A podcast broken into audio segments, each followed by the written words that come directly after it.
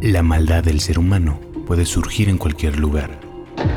Un callejón oscuro en Ciudad de México. Un museo en París. Las cúpulas económicas en Nueva York.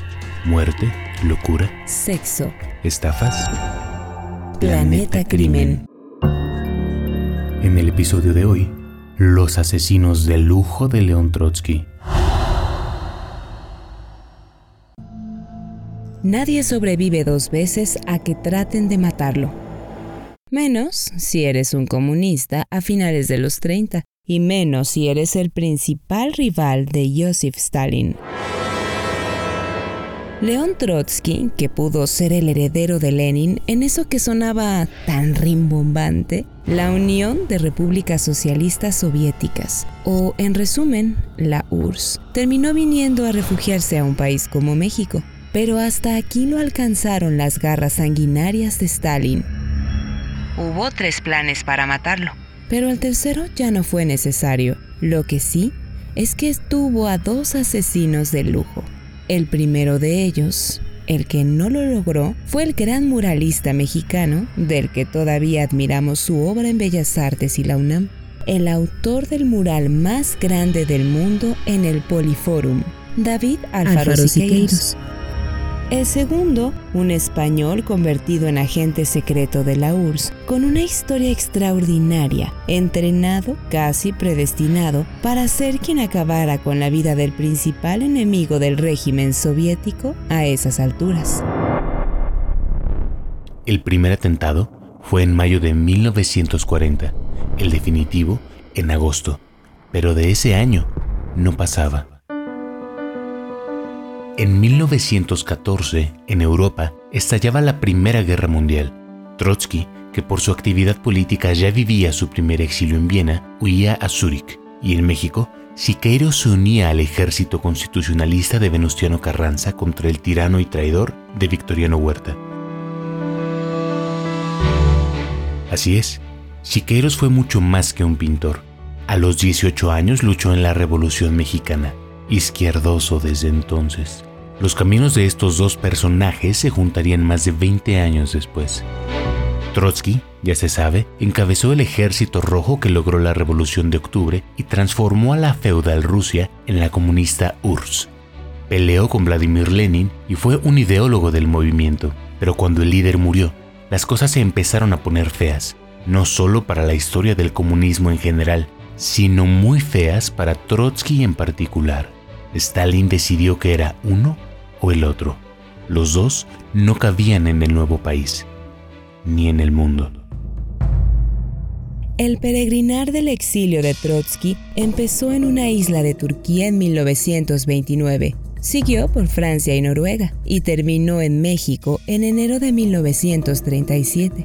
Enviamos a todos los elementos revolucionarios del país nuestro más cariñoso saludo, haciendo votos por la prosperidad de la nación. Ah, eran los años del presidente Lázaro Cárdenas. El reparto de tierras, los guiños al socialismo, florecía la bohemia intelectual y personajes como el gran muralista Diego Rivera y la pintora Frida Kahlo.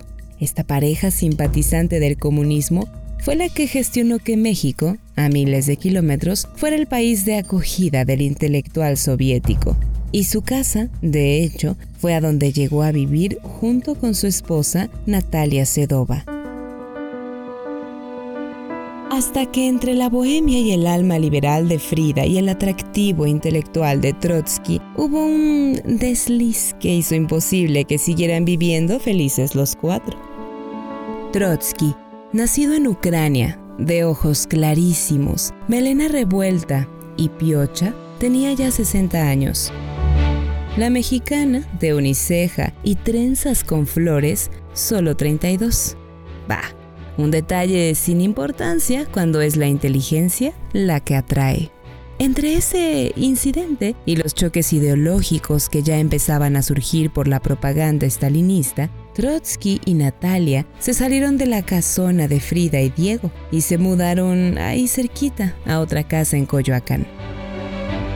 Siqueiros todavía no pintaba sus obras más emblemáticas, pero ya había expuesto y participado en murales en Estados Unidos y Argentina. Justo en el 36, Cuando Cárdenas aceptó recibir a Trotsky, Siqueiros se fue del país. Pero no por el ucraniano, no, no, todavía faltaba para eso.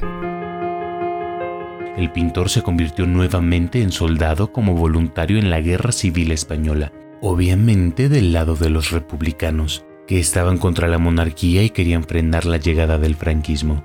De ese mismo bando, en esa misma guerra, saldría el que finalmente sí terminó matando al rival de Stalin. Pero no nos adelantemos, vaya ni siquiera llegaron a conocerse. En la lejana URSS, Stalin iba consolidando su poder y su régimen de terror, con purgas masivas de supuestos traidores al movimiento. Él esperaba que con Trotsky del otro lado del mundo se fueran olvidando de él y perdiera fuerza, pero le falló el cálculo. El viejo era hiperactivo y no dejaba de publicar críticas y panfletos a la mano dura y la vía que estaba imponiendo. Todavía en 1938 se dio el lujo de fundar a distancia la Cuarta Internacional Socialista. Harto, Stalin decidió que había que matarlo. Designó a Pavel Sudoplatov como el encargado de armar el complot internacional que fuera necesario para por fin deshacerse de Trotsky. Sudoplatov armó tres líneas para el plan, sin relación entre ellas. Una con mexicanos, otra con el agente secreto ultraentrenado Mercader y otra con un equipo itinerante entre México y California, Estados Unidos. Solo hubo un ligerísimo contacto entre el líder de este último, Josef Grigulevich, y el primero, donde estaba nuestro mexicanísimo orgullo, Siqueiros. Pero, pero ¿por qué Siqueiros? ¿Qué hacía un reconocido pintor organizando asesinatos? Pues porque en sus años en España conoció personalmente nada más y nada menos que a Stalin y tenía su confianza porque también fue uno de los impulsores del Partido Comunista Mexicano. Oh, sí, como ya habíamos dicho, Siqueiros era mucho más que un artista. Creía que el arte y la política tenían que ir de la mano, y no solo lo demostró en sus obras, como también hizo Diego Rivera, sino que se lo tomó muy en serio y desde joven estuvo metido en líos por sus ideales. Así que en 1939 venía regresando de la guerra española perdida contra el fascismo, a un México donde los ánimos estaban bastante caldeados contra Trotsky, que ahora era presentado como un enemigo más del comunismo. Los adversarios se le estaban acumulando de a gratis ya tenía roces políticos con los que habían sido sus amigos, como Diego. El Partido Comunista Mexicano lo repudiaba. También la Confederación de Trabajadores de México, la poderosa CTM.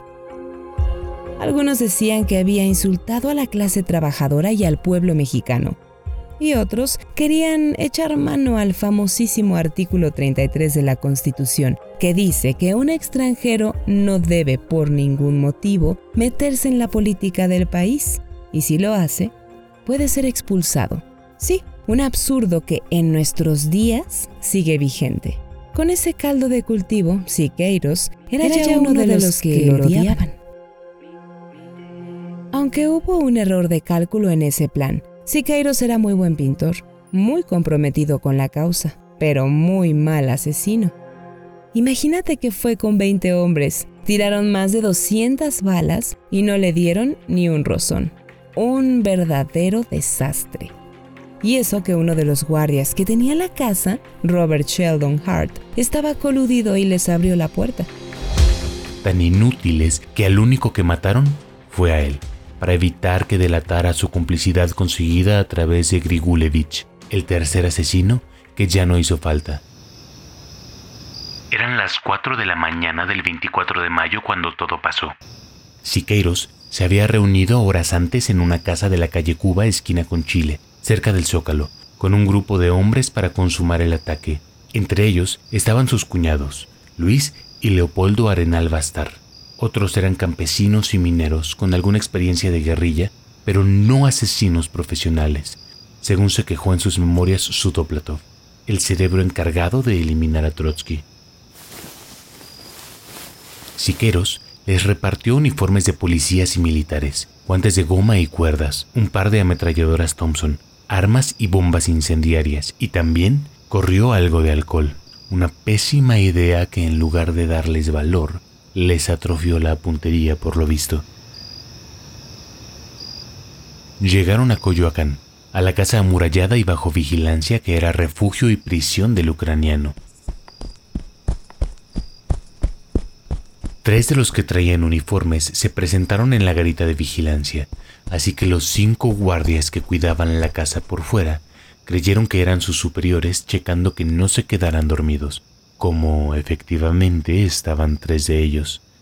Entre el sueño y que los agarraron desprevenidos, pudieron desarmarlos y amordazarlos.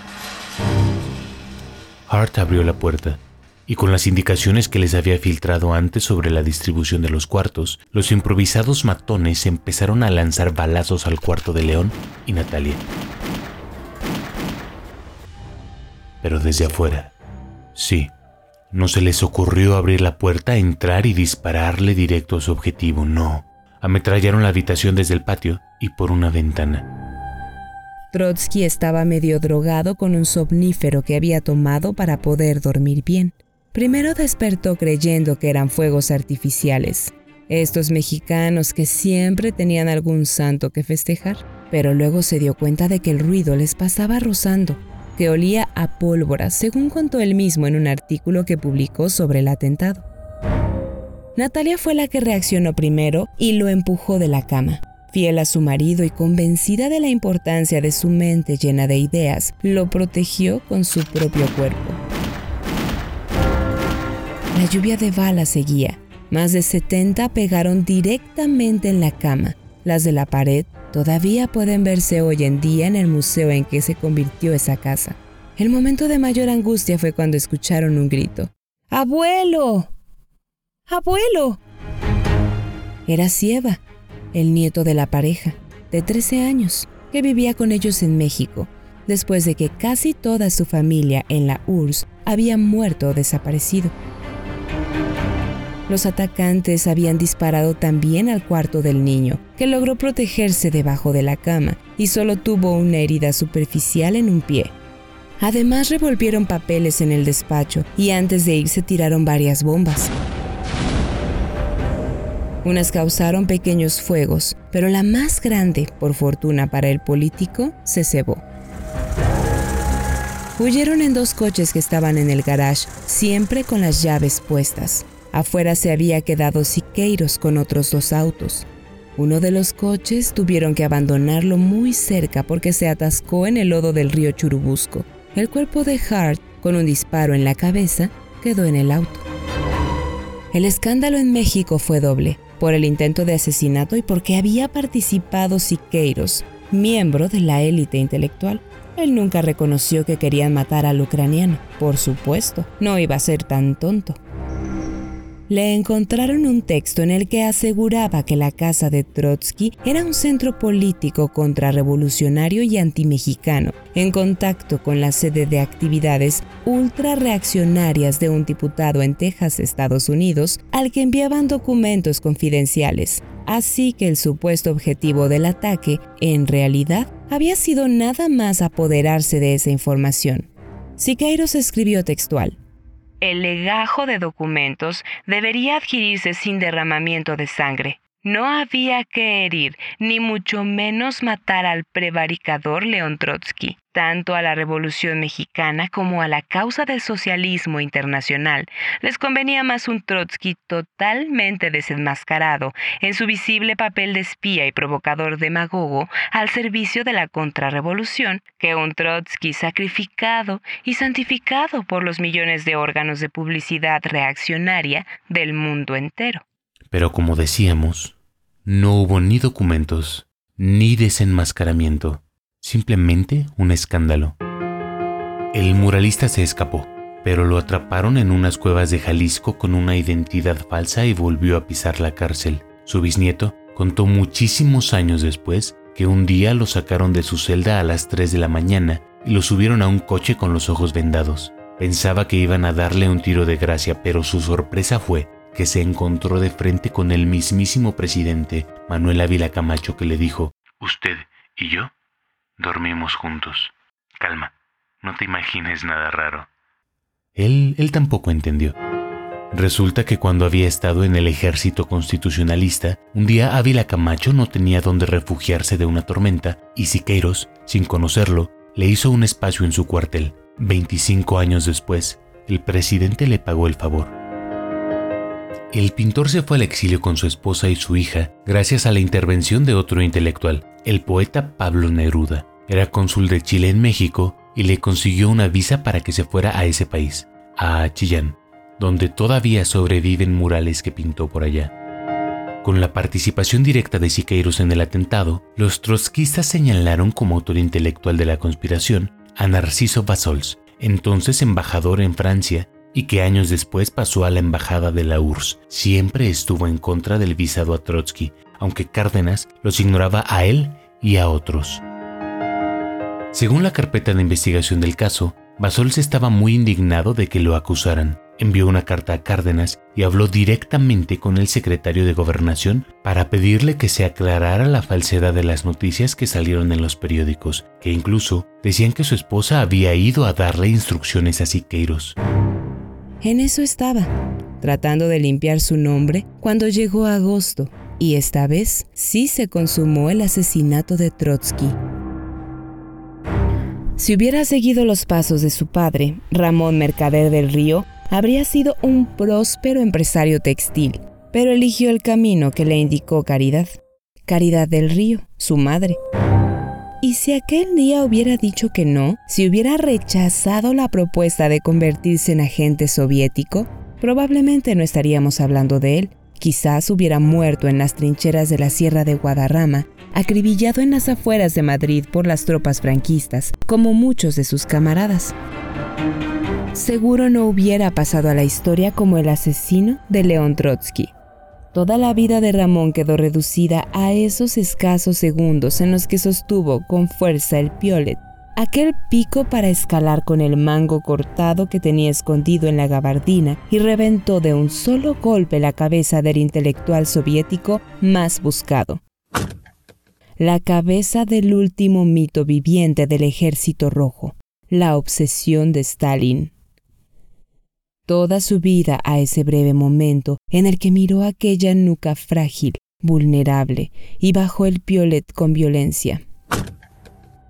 Aquel hombre de 60 años, cabello revuelto y piocha entrecana, amable y culto, era la mayor amenaza de la revolución soviética, el traidor más aborrecible. Ramón no tenía que pensar en esas cosas, no debía pensar, lo tenía expresamente prohibido. Un solo movimiento mecánico, automático, lo hizo entrar en la historia. La historia con mayúsculas. Ya nada de lo que Ramón hubiera hecho, nada de lo que hiciera después, iba a tener la menor importancia. Su historia empezó y terminó en ese instante. Y, sin embargo, siempre todo puede ser diferente. Caridad del Río fue la mujer más influyente en la vida de Ramón.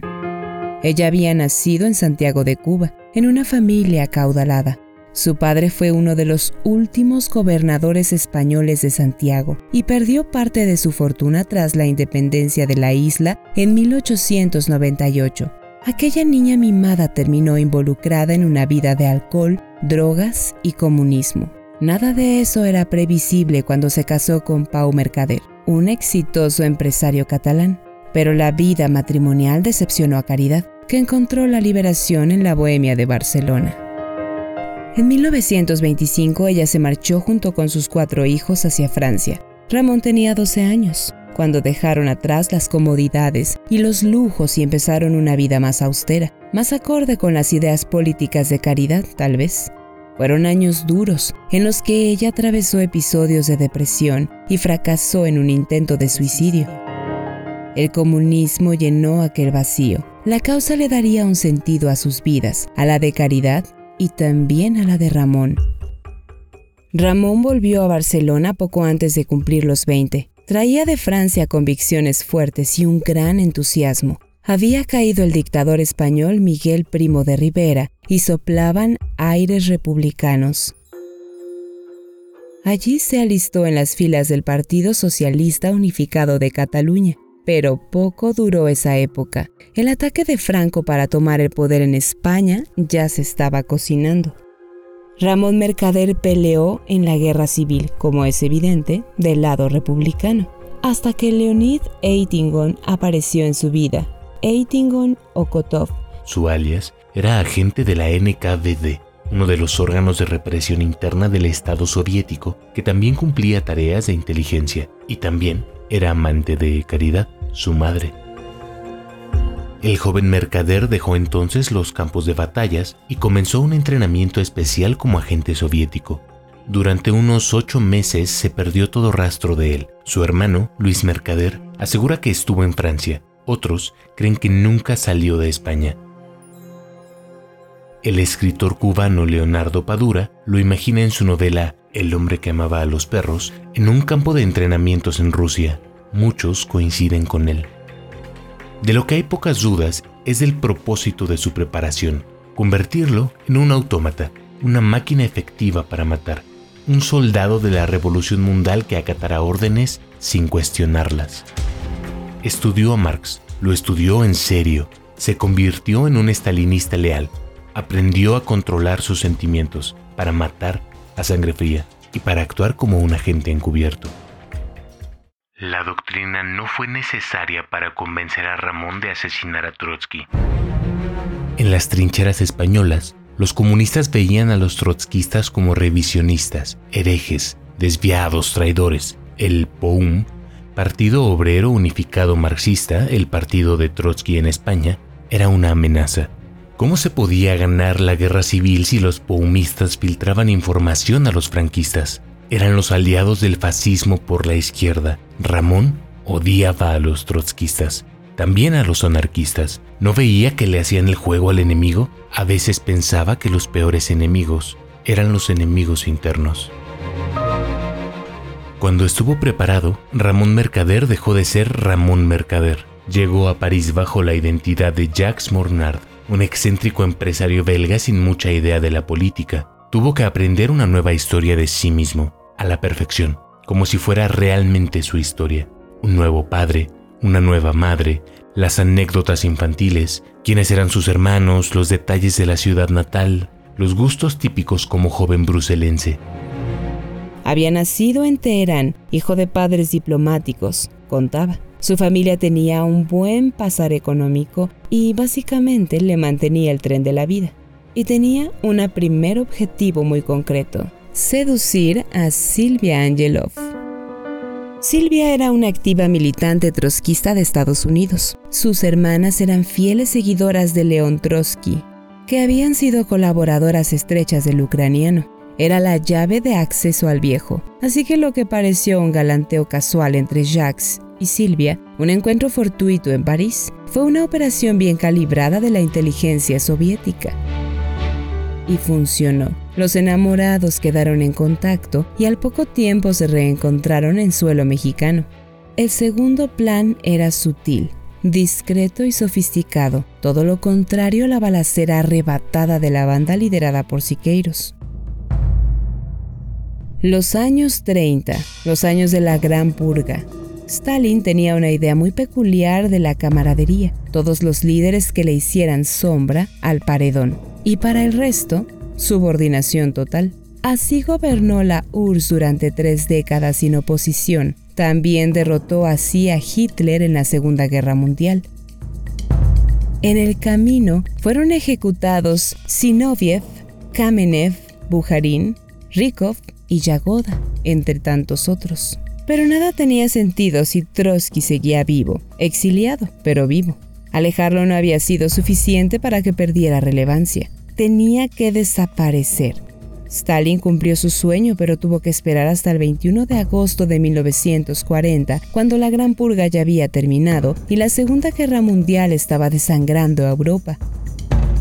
El estallido del conflicto aceleró los tiempos de la Operación Pato, como llamaron a la misión de mercader.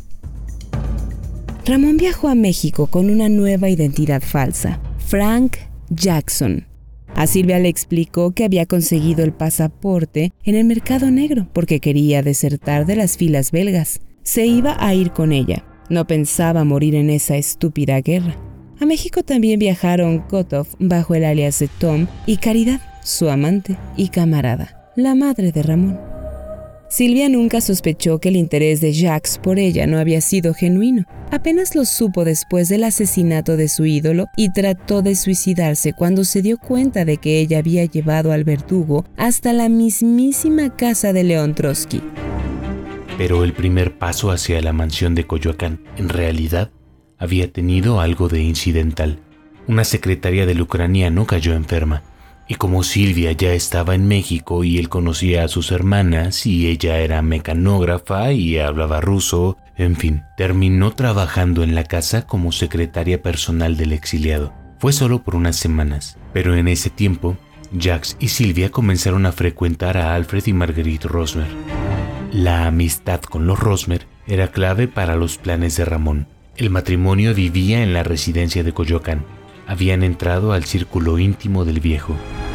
Ramón debe haberse sentido decepcionado cuando Kotov le anunció que había un plan para asesinar a Trotsky y él no formaba parte. ¿Para qué demonios llevaba años preparándose entonces? Pero el fracaso del atentado de Siqueiros le devolvió la esperanza. La historia todavía le tenía reservado un lugar. El piolet, el arma asesina, fue una idea extravagante de Ramón ¿No era más fácil un cuchillo o un revólver? Un cuchillo era demasiado arriesgado, exigía destreza y velocidad. Un revólver, demasiado ruidoso, no le permitiría huir. El piolet era perfecto, rústico, brutal, silencioso, letal en un solo golpe. Podía imaginarse el cráneo del ilustre revolucionario partirse en pedazos, como los bloques de hielo que había destrozado en las montañas nevadas que escaló en Francia. Sabía manejar el piolet, ese no era problema, pero tenía que estar solo con el viejo, lograr un momento de intimidad. ¿Cómo iba a conseguirlo si no tenía tanta confianza con el gran traidor? Se le ocurrió una idea simple y tal vez algo tonta. Le pidió ayuda con un texto que estaba escribiendo. Jack se presentaba como periodista. Trotsky era un escritor prolífico y de hecho se mantenía con lo que le pagaban los periódicos por sus artículos aceptó darle una mano con el bendito artículo y eso le costó la vida. Jax fue unos días después. Subió con el viejo hasta la oficina y estuvieron un rato juntos. Trotsky reprobó el artículo. Le parecía muy malo. Lo mandó a reescribirlo de principio a fin. Y quedaron en volver a verse unos días después para una nueva revisión. La corrección del intelectual soviético, del promotor de la revolución permanente, era lo de menos. Ramón pudo ver aquel día la escena del crimen cuando todavía era solo el despacho de Trotsky. Vio por primera vez aquella nuca, el lugar indicado para clavar el piolet. Lo tenía ahí, todo para él. Pudo calcular cuánto tiempo tardaría en dar el golpe, correr por el pasillo, bajar por las escaleras y salir de la mansión fortificada. Y sobre todo, pudo comprobar lo vulnerable que era aquella seguridad. Incluso pocos meses después del atentado de Siqueiros, él había logrado entrar. Tenía la historia en el puño.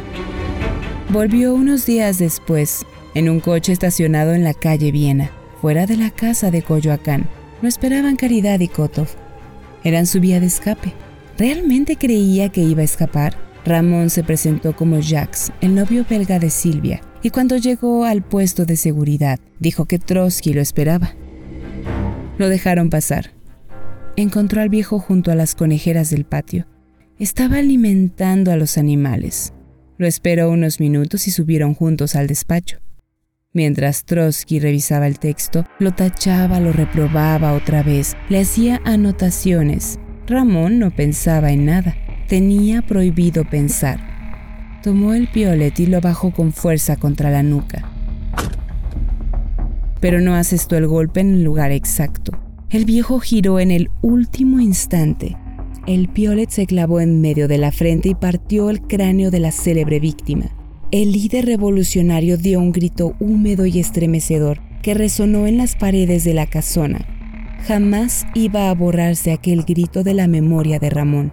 Herido de muerte, Trotsky juntó fuerzas suficientes, unas fuerzas inhumanas, para atacarlo y morderle el brazo con rabia antes de caer al suelo. El viejo logró sobrevivir varias horas y murió al día siguiente, el 21 de agosto, en el hospital. A pesar de la propaganda de sus enemigos, del repudio del Partido Comunista Mexicano y de la CTM, a pesar de Siqueiros y el famosísimo artículo 33 de la Constitución, el entierro de León Trotsky fue multitudinario. El presidente Lázaro Cárdenas dio un discurso en el sepelio en el que acusó al Partido Comunista de traición a la patria. Miles de mexicanos acompañaron el cuerpo del ilustre exiliado y lo convirtieron en el funeral más masivo de un extranjero en la historia de México. Fue la primera señal de la historia. La policía encontró en la escena del crimen la carta de Jacques Mornard en la que se presentaba como un militante trotskista belga que había pasado varias semanas tramando con Trotsky atentados en la Unión Soviética. Decía que cuando conoció a Trotsky en persona y vio su sed de venganza, la decepción le resultó insoportable y que por eso lo había asesinado. Era una pésima excusa.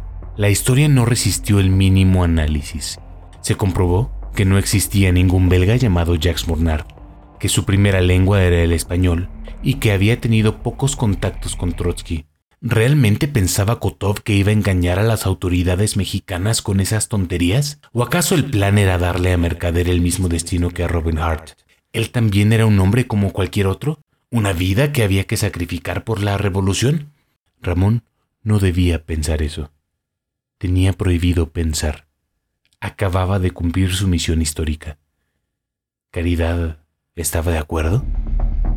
A pesar de todas las pruebas en su contra, Ramón nunca admitió su identidad. La foto en el periódico español donde se veía a aquel hombre, idéntico a él, llamado Ramón Mercader, no lo hizo cambiar su declaración. Tampoco que identificaran sus huellas dactilares gracias a la colaboración del gobierno español, que las tenía registradas desde aquella vez que estuvo en prisión en 1935. Ni eso fue suficiente para quebrarlo. Fue condenado a 20 años de prisión, la máxima pena que existía entonces. Pasó los 20 años encerrado en el Palacio Negro de Lecumberri. En 1960, Ramón Mercader salió en libertad. La Secretaría de la Gobernación lo soltó tres meses antes para evitar que su liberación se convirtiera en un espectáculo mediático. Se mudó a Moscú y fue condecorado en secreto con la Orden de Lenin y como héroe de la Unión Soviética, el máximo reconocimiento del país. Se integró a la KGB, donde alcanzó el rango de coronel, pero mantuvo un perfil bajo durante el resto de su vida, que pasó entre Rusia y Cuba, el país donde había nacido su madre. Murió en 1978 de un cáncer de huesos en La Habana. Hay quien dice que fue consecuencia de la contaminación con polonio que la KGB le habían regalado a un reloj que contenía dosis altas de ese material radioactivo. Pero esto, claro, nunca se investigó. Así que es parte del mundo de las sospechas, como casi todo en la vida de Ramón Mercader. La historia de Ramón Mercader se resume, sin embargo, a ese instante mínimo, ese golpe, ese grito, esa muerte en Coyoacán. Aunque es la historia de un fracaso histórico, porque ocho décadas después, Stalin es repudiado en forma casi unánime, mientras que los partidos trotskistas proliferan todavía por todo el mundo. Trotsky trascendió en ideas, aunque no haya sobrevivido a ese segundo atentado. El comunismo de Stalin no perdonaba dos veces. Narrado por Mariana Perusquía y Ricardo Ribón. Texto e investigación, Icharo Arteta y Francisco Uranga. Producción de audio, Uriel Islas. Esta fue una producción de Máquina 501 para el mundo. De nada mundo. Productor ejecutivo, Manny Mirabete.